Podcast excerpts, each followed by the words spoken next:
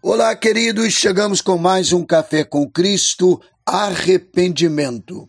Acabe ouviu essas palavras, rasgou as vestes, cobriu-se de pano de saco e jejuou.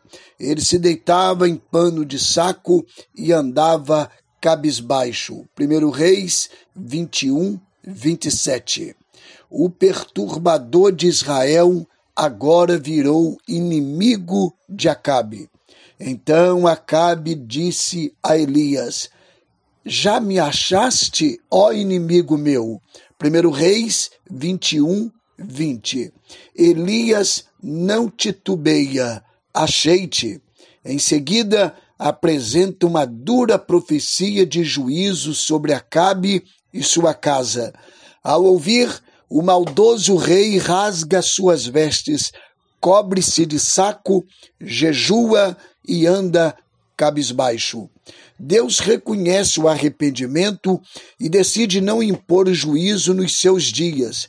O Deus que profere a sentença através do profeta é o mesmo que apresenta a oportunidade, mediante arrependimento, para nova caminhada. Arrependimento é reconhecer que a direção seguida está errada, dar meia volta e retornar em direção contrária. De que você precisa se arrepender hoje?